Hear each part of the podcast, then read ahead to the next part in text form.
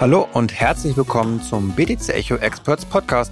Mein Name ist Sven Wagenknecht, Chefredakteur bei BTC Echo und ich freue mich heute auf Dr. Christian Reitwissner, der bereits seit acht Jahren für die Ethereum Foundation arbeitet. In der Rolle als Teamlead und Researcher hat er den technischen Durchblick und kennt sich mit Smart Contracts aus wie kaum ein zweiter.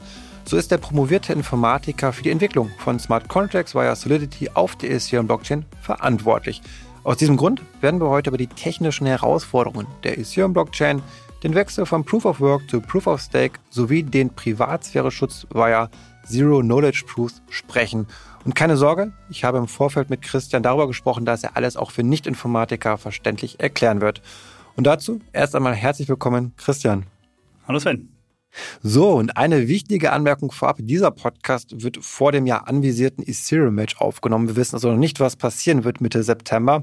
Und daher auch meine erste Frage direkt an dich, Christian.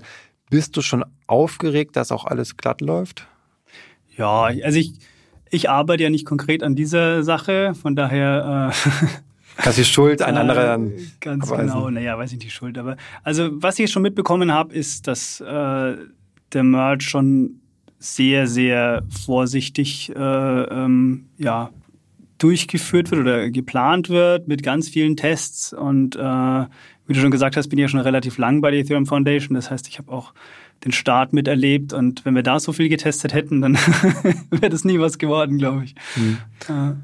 Okay, das heißt, du bist also optimistisch und vertraust auf die Erfahrungen, die er schon seit vielen Jahren gesammelt hat. Und das finde ich auch so beeindruckend bei dir, als ich geschaut habe bei LinkedIn, okay, 2014, da gab es ja noch nicht wirklich viel. Also man, Bitcoin okay, aber an sich gab es dieses Ökosystem, was wir jetzt heute haben, gab es ja damals alles noch nicht. Also da würde mich jetzt ja. schon interessieren, wie bist du da drauf gekommen? Also Konntest du dir überhaupt vorstellen, was daraus mal erwachsen wird?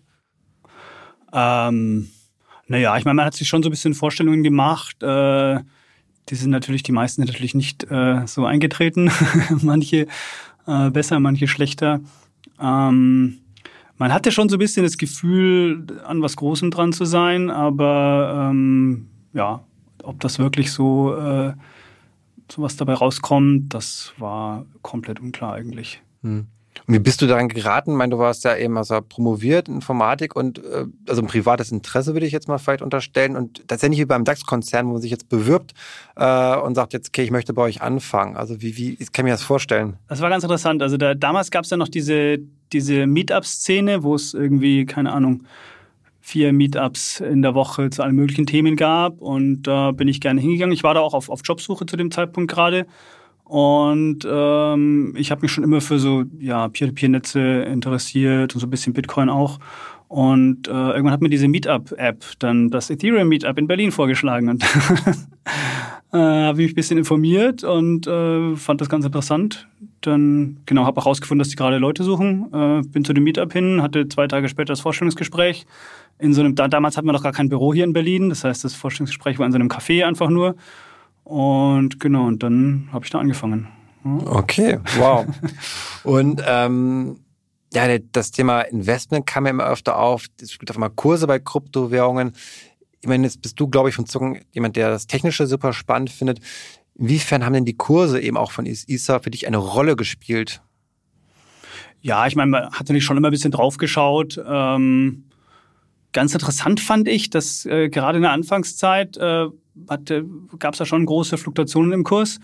Und wir haben eigentlich immer gedacht, dass so irgendwelche technischen Änderungen, die wir machen, irgendwelche Sachen, die wir neu rausbringen, äh, dass das irgendeinen Einfluss hätte. Aber wir haben da nie irgendwas gesehen. Das war sehr interessant. Der, ja. Das ist spannend, glaube ich, weil das trifft ganz gut den Punkt doch, wie stark ja psychologisch dann wahrscheinlich die Kryptomärkte auch getrieben sind, dass dieses Fundamentale, also in dem Fall eine technische Änderung, ein Update, was eben fundamental das Potenzial vielleicht einer Blockchain eben verbessern oder verschlechtern kann, dass das gar nicht oft so den großen Ausschlag hat, sondern am Ende wirklich von der Marktstimmung abhängig ist, von Trends und ja. Hypes vielleicht auch. Und das sehen wir bislang heute. Ich meine, es ist viel passiert in den letzten Jahren, seitdem du angefangen hast, aber ja, wirklich viel geändert hat sich es, glaube ich, nicht. Also gleich mal ist natürlich, das ist ja auch so die, die Hoffnung hinter dem Konzept eines Aktienmarkts oder halt äh, Cryptocurrency-Markts, dass äh, zumindest die, die, die, weiß nicht, die eigentliche Performance der Firma äh, oder die technische Performance einer Blockchain irgendwie so mittel- oder langfristigen Einfluss auf den Kurs hat. Aber genau, ich weiß gar nicht, ob man das so gut verifizieren kann. Mhm. Ja. Und stört es dich denn, dass das Thema Kryptowährungen so stark einen Investmentfokus hat, dass sehr viele Menschen ja, Kryptowährungen besitzen, oft nur, um eben schnell reich zu werden, sich aber eigentlich überhaupt nicht für die Anwendung dahinter interessieren. Ist das für dich etwas, was du sagst, boah, mein Gott, Leute, könnt ihr da mal bitte mal aufhören mit? Ja, also ich meine, man kann sich von diesen Sachen relativ gut abschotten. Also es gibt da, also die Community ist da auch irgendwie, oder ich sag mal, die innere Community äh, interessiert sich halt eher um äh, über die äh, für die technischen Details und so. Und äh, ja, natürlich, mich stört schon, dass das äh, so äh, auf der Straße da hauptsächlich über die Preisentwicklung äh, gesprochen wird. Und natürlich auch, es gibt ja sehr viele Scams und die sind halt irgendwie präsent in der Öffentlichkeit und äh, NFT-Bildchen irgendwie. Ja, man sagt, okay, genau. das, das, ist jetzt der große Mehrwert davon. Ich glaube ja auch, Vitalik Buterin hat es ja auch schon öfter gesagt, irgendwie, es, geht um mehr als irgendwelche Katzenbildchen äh, bei der ja, ganzen genau. Sache irgendwie, sondern eine große ja, Vision irgendwie dann auch einen dezentralen Weltcomputer zu schaffen und ja, gut. Lass uns aber gar nicht über Investment sprechen, das soll doch gar nicht das Thema sein. Trotzdem wollte ich es mal angesprochen ja, haben, deine Meinung dazu erfahren. Und zwar gibt's ja, ich habe gerade gefragt, Programmiersprache kann man ja auch dazu sagen, Solidity. Mhm. Darauf basiert dann eben Ethereum, die Anwendung auch oder die Smart Contracts dann, die du entwickelst. Und kannst du uns da einmal bitte als Nicht-Informatik abholen? Also wie kann ich mir Solidity vorstellen? Wo unterscheidet sie sich vielleicht auch von einer anderen Programmiersprache? Wie würdest du jemandem das näher bringen?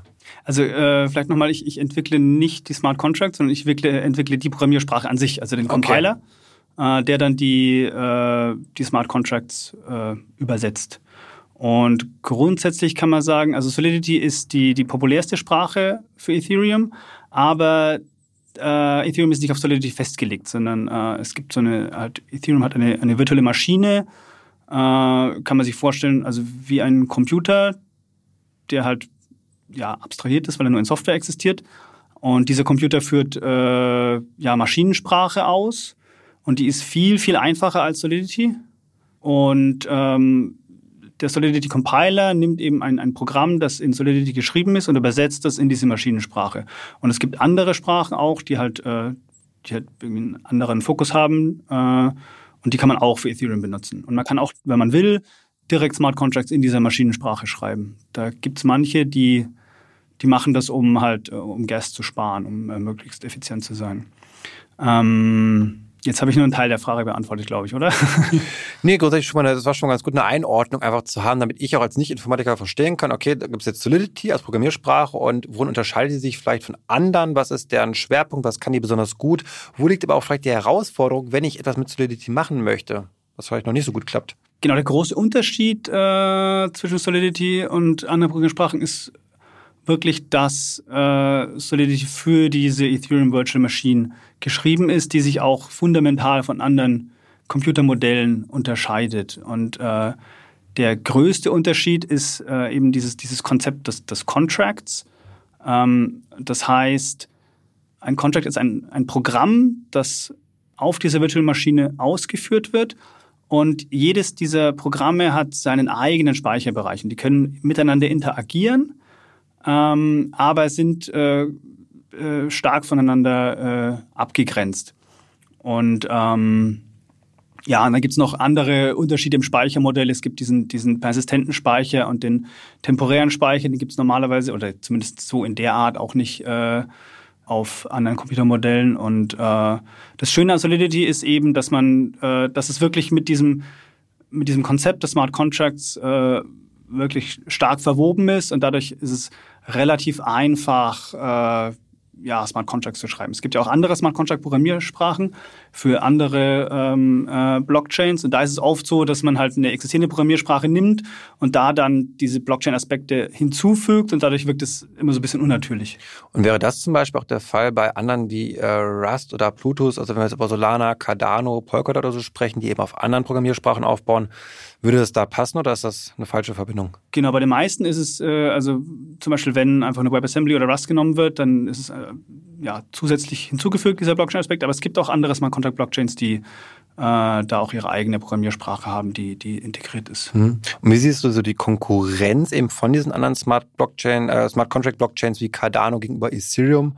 Ähm, glaubst du, dass die da eine gute Chance haben, auch euch zu verdrängen? Oder sagst du Ethereum, nein, ist die Nummer eins und bleibt es auch?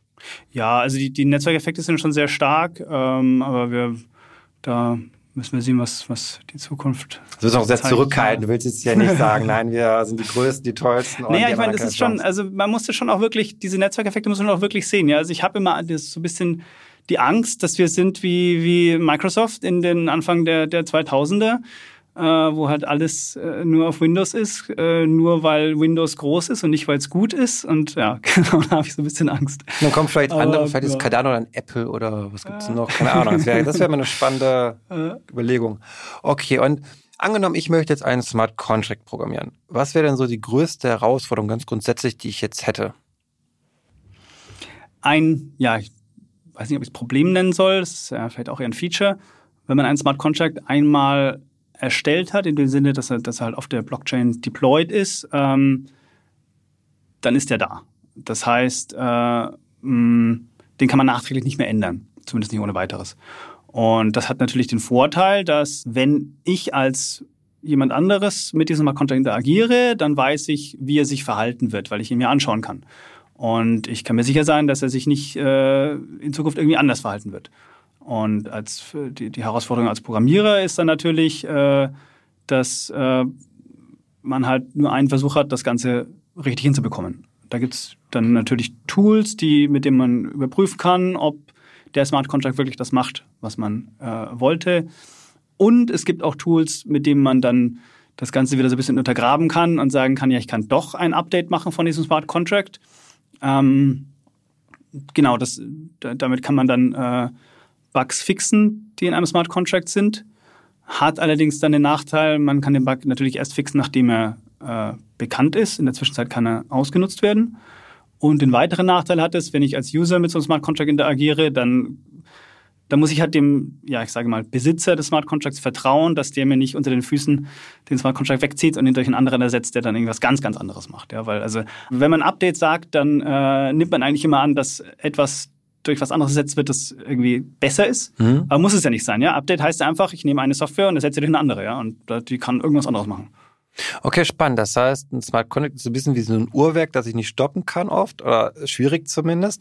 Und dann fehlt mir oft die genötige Flexibilität vielleicht, die ich sonst habe, mal eben was zu ändern, was dort dann eben schwierig möglich ist. Ich muss also sehr viel im Vorhinein richtig machen, habe weniger eine zweite Chance sozusagen und dann kann schnell mal was schiefgehen. Genau, also ich meine, man muss es halt, also wie gesagt, man kann da auch einen Update-Mechanismus einbauen, dann ist es aber ein Update-Mechanismus und man verliert halt diesen, diesen Vorteil von Smart Contracts, dass man immer im Vorher weiß, wie er sich, äh, wie er sich verhalten wird. Und würdest du sagen, anwendungsbezogen eben, ähm, dass Smart Contracts heute auch schon zu dem, was man jetzt in der Lage ist, sozusagen zu machen, dass sie schon gut genug sind, um komplexe und nutzerfreundliche Anwendungen zu programmieren, oder sind wir noch zu weit davon entfernt, dass es noch zu schwierig ist, außer sehr, sehr simple, sage ich jetzt mal, ähm, wenn dann Bedingungen umzusetzen? Ja, also so Benutzerfreundlichkeit, die steckt dann oft gar nicht unbedingt in dem Smart Contract drin, sondern ähm, der Smart Contract, den will man ja möglichst einfach halten, auch damit halt da möglichst wenig Fehler gemacht werden. Ähm, und dann ist eher so dieses das User Interface, dass man darauf aufbaut, äh, das benutzerfreundlich sein muss, weil die die meisten Probleme mit Smart Contract, äh, die meisten Probleme mit Blockchains die sind ja eher im, im Key-Management äh, oder also man muss ja äh, immer auf die Bestätigung erst warten, bis eine Transaktion gemeint wurde.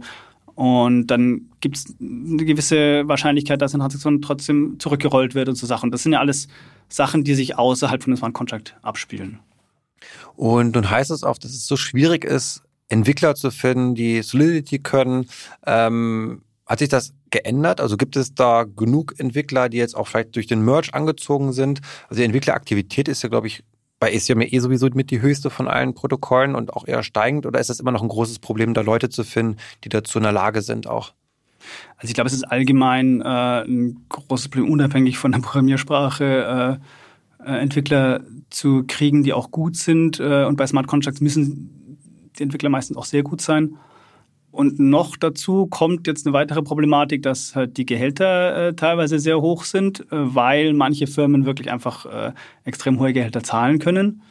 Und das macht es ja, für Firmen, die halt nicht so hohe Gehälter zahlen können, auch schwieriger Entwickler zu bekommen. Also ja, da ist eine große Also gerade gemeint für die Startups, für die Kleinen, die jetzt irgendwie sagen, wir sind erst ein kleines Funding haben wir gerade erst und können es jetzt nicht eben leisten, da ja solche hohe sechsstellige Jahresgelder irgendwie zu zahlen, dann die dann vielleicht eine große, weiß nicht, eine Kryptobörse brauchst du vielleicht gar nicht unbedingt, aber ja, andere große Player eben bezahlen können.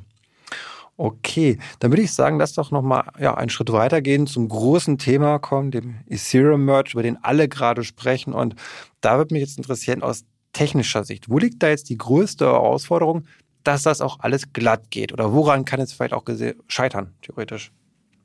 Also, The Merge, vielleicht äh, äh erstmal kurz darum, was es überhaupt ist. Äh, es gibt ja die Beacon Chain, die wurde vor, ich glaube, eineinhalb Jahren gestartet. Und das ist eine äh, Blockchain, die eigentlich nichts kann, außer so einen Konsensmechanismus herzustellen. Und äh, Ethereum ist ja bis jetzt Proof of Work basiert. Und äh, bei The Merge passiert dann das, also die, die Beacon Chain und die Ethereum Chain sind zwei komplett unabhängige äh, Blockchains. Und bei The Merge werden die verbunden in dem Sinne, dass die äh, Ethereum Chain praktisch den Konsensmechanismus von Proof of Work umschaltet auf diese Beacon Chain. Also praktisch mit der äh, Beacon Chain ähm, ja, kommuniziert, um dann sozusagen den, den aktuellen Block auszuwählen. Und ähm, das wurde so realisiert, dass man, äh, also die, die, die Beacon Chain Clients sind äh, komplett unabhängige Softwareprojekte, gibt auch viele verschiedene, aber die existierende Ethereum Chain die hat man natürlich nicht komplett neu entwickelt. Das heißt, es, man muss jetzt, wenn man ein Ethereum Node äh, betreiben will, muss man ab the Merge ähm, zwei äh, ja, Programme laufen lassen, die miteinander kommunizieren, um dann äh, praktisch den, den äh, Konsens herzustellen. Und äh, genau, das ist halt auch so eine gewisse Schwierigkeit da, dieses Kommunikationsprotokoll richtig hinzubekommen. Und das sind auch zwei verschiedene Peer-to-Peer-Netze und so weiter. Also okay, gut zu verstehen. Softwarekomplexität ja. dahinter. Okay, das ist jetzt für mich ganz gut zu verstehen, dass eine Kompatibilitäts- oder Kommunikationsherausforderung dazwischen zwischen den beiden Chains, dass das alles glatt läuft und da können wir halt die Daumen drücken, dass das so der Fall ja. ist. Genau, und jetzt und, und, technisch ist natürlich, da sind ein paar Sachen, die halt irgendwie äh, ja passieren müssen. Ähm, Protokoll-Updates, die auch in der richtigen Reihenfolge dann äh, auf der Chain passieren müssen und so weiter. Und genau das ist so ein bisschen das Problem da.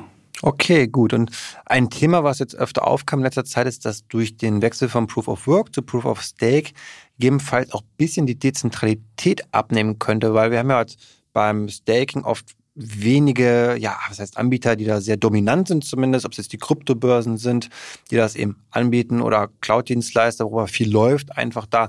Äh, teilst du diese Sorge der mangelnden oder abnehmenden Dezentralität oder ist das Quatsch? Also konzeptuell sehe ich da keinen Unterschied zwischen Proof of Work und Proof of Stake, weil ich meine, Proof of Work, da hat man ja auch äh, ähm, Mining Pools und ähm, da kann man beitreten, indem man seine eigene Mining äh, Power da beisteuert. Man kann aber sozusagen dadurch, dass man den Pool wechselt, auch ganz schnell so, ja, abstimmen, wenn, wenn sich irgendwie ein Pool nicht, nicht ordentlich verhält. Und bei diesen Staking Pools ist es ja am Ende genauso. Also, ja. Okay. Ich meine, genau, bei Proof of Work, wenn man, wenn man viel Geld hat, kann, hat man viel Einfluss. bei Proof of Stake ist es genauso. Mhm. Und ja, manche Miner, die jetzt sich sehr stark auf Ethereum äh, vorher konzentriert hatten, die haben jetzt ein Problem natürlich. Die müssen überlegen, wie sie ihr Geschäft weiter betreiben können, ob sie jetzt zu Staking-Anbietern auch werden. Und ähm, da hatten ja manche schon geäußert, dass sie das nicht mitgehen werden, den Merge, dass sie ja weiterhin Ethereum meinen möchten. Und dann kommt es natürlich oft zu so Themen wie Hardfork oder man macht dann Ethereum Classic, ähm, meint man weiter, weil es eben ja nicht wechselt von Proof of Work zu Proof of Stake. Was hältst du von diesen, ich sag mal, Versuchen solcher Akteure, da jetzt nicht mitzumachen? Ist das nicht reine Verzweiflung? Weil Hardforks haben sich in der Vergangenheit ja nicht als Erfolgskonzept unbedingt herausgestellt. Ja, also ich will jetzt auch keine Prognose abgeben, aber es ist genau so ein, so ein echter Fork ist natürlich äh, ja, nee, also ich glaube nicht, dass da irgendwie was äh, passiert. Das, äh okay, also eher ein Verzweiflungsversuch von alten Ethereum-Minern ja. sozusagen, jetzt da eine Stimmung zu machen, aber sie, die werden damit nicht durchkommen. Also wir haben ja von Anfang an gesagt, dass Proof of Work nur so eine, so eine temporäre Lösung ist und das wird auf jeden Fall abgeschaltet. Dafür hatten wir auch immer diese Difficulty Bomb, äh, die praktisch äh, sozusagen, also das ist ein Mechanismus, mit dem die Difficulty mit der Zeit immer steigt, wenn man kein, kein Protokoll-Update macht. Und äh, also das war immer ein ganz klares Signal, dass äh, Proof of Work keine langfristige Lösung sein wird. Okay, dann lass uns mal über Skalierung sprechen. Und dann spricht man auch von eben Solana, die ist ja super schnell, super viele Transaktionen kann Solana abwickeln, viel schneller als Ethereum. Und natürlich gibt es auch bei Ethereum Ansätze, die Blockchain schneller zu machen. Da gibt es so Sachen wie Sharding, hört man öfter. Kannst du das vielleicht auch einmal einordnen? Also was passiert bei Ethereum, um schneller zu werden und was ist dieses Sharding? Also Transaktionen schneller abzuwickeln, äh, wenn man das machen will, muss man immer einen Kompromiss eingehen. Also es gibt keine, keine Lösung, die jetzt irgendwie alle, alle Eigenschaften so beibehält, sondern einfach nur alles schneller macht. Und äh, Sharding ist, also natürlich der, der offensichtliche Kompromiss ist halt Zentralisierung. Mhm. ähm, den gehen viele Chains. Und Sharding ist ein anderer Kompromiss, wo man, äh, wo man im Prinzip die, die Chain in viele äh, identische Chains aufteilt. Also wenn ich statt einer Chain zehn Chains habe, dann kann ich natürlich zehnmal mehr Transaktionen verarbeiten. Das Problem ist, äh, dass natürlich diese, diese Shards, heißen diese Chains dann, dass die Kommunikation zwischen diesen Shards äh, komplizierter ist. Also wenn ich eine Transaktion habe, die nur innerhalb eines Shards äh, ausgeführt wird, dann ist es im Prinzip so, wie es jetzt ist. Und äh, wenn ich aber ähm, von einem Contract einen anderen Contract aufrufen will, der auf einem anderen Chart ist, dann muss man da äh, asynchrone äh, Kommunikation aufbauen. Das wird länger dauern und äh, genau, das ist so im Prinzip der Kompromiss, den man dann da eingeht. Und gibt es da so einen Zeitrahmen, wann man das implementiert haben möchte, wie lange sowas dauern kann? Oh, ich glaube, also bei Ethereum haben wir noch nie äh, irgendwelche, äh, Zeitrahmen gegeben. Okay, dann gibt es da so andere, ich sage mal, Richtung Layer 2 Skalierungslösungen, die auch eine Möglichkeit bieten, vielleicht da, da Geschwindigkeit drauf zu bringen? Ja, also Layer 2 ist ja im Prinzip auch so eine, so eine Art Sharding, nur dass es nicht so, so stark integriert ist. Also Layer 2 heißt ja, man hat eine, eine weitere Blockchain, äh, die, oder ich sag mal, ja, was ich mittlerweile etabliert habe, sind die sogenannten Rollups. Da ist es so, dass man äh, alle Daten, die man braucht, um eine, um, eine, um eine Transaktion zu verifizieren, die sind immer auf dem Mainnet. Aber die Daten, die halt dann sozusagen dauerhaft gespeichert werden, also die liegen woanders auf einer anderen Chain. Und dadurch äh, kann man erreichen, dass halt die, die, die Gültigkeit von Transaktionen in einem Rollup, also in einer anderen Chain, im Prinzip auch im Mainnet auch verifiziert werden kann. Aber äh, diese Verifikation wird nicht immer durchgeführt, nur wenn es eine, eine, ein Problem gibt. Dann kann man das im schlimmsten Fall machen lassen.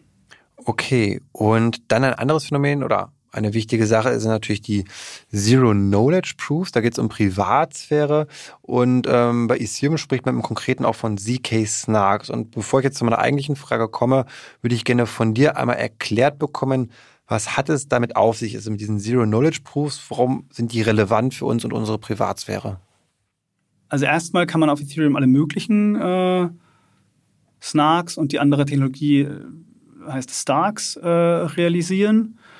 Ähm, das sind beides äh, relativ neue Technologien, mit denen man Berechnungen, also ganz allgemein, komprimieren kann, sodass man relativ schnell verifizieren kann, was das Ergebnis der Berechnung war, ohne die Berechnung nochmal komplett durchführen zu müssen. Das ist im Prinzip eine Skalierungslösung. Und ähm, weil diese Technologien alle auf ja, ähm, mathematischen Methoden mit Polynomen und äh, elliptischen Kurven äh, beruhen, ist es relativ einfach, da auch noch diesen Zero-Knowledge-Charakter hinzuzufügen. Und ähm, das ist auch, das ist auch eine relativ neue, wobei die ist schon ein bisschen älter, äh, Technologie, mit dem man äh, einer, einer Person oder einem Computer äh, beweisen kann, ähm, was das Ergebnis einer Berechnung ist, ohne, ohne weitere Details äh, preisgeben zu müssen. Also zum Beispiel, ähm, wenn ich jetzt, also jetzt bleiben wir in dem, in dem Kontext, ein Polynom habe, äh, dann kann ich beweisen, dass ich eine Nullstelle dieses Polynoms kenne, ohne die wirklich nennen zu müssen.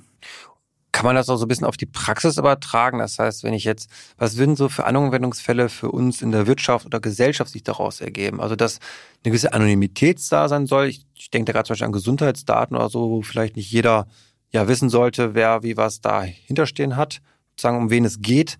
Äh, kannst du da irgendein Beispiel nennen? Also was, was ich immer äh, ganz charmant finde, ist äh, ähm, so ein Altersnachweis, weil wie das heutzutage gemacht wird, gut, wird natürlich äh, nicht wirklich äh, geprüft, aber muss halt immer sein Geburtsdatum angeben irgendwo, ja. Und das sind natürlich viel mehr Informationen, als die die äh, andere Partei eigentlich wissen muss. Die will eigentlich nur wissen, äh, bin ich bin ich volljährig oder nicht, ja.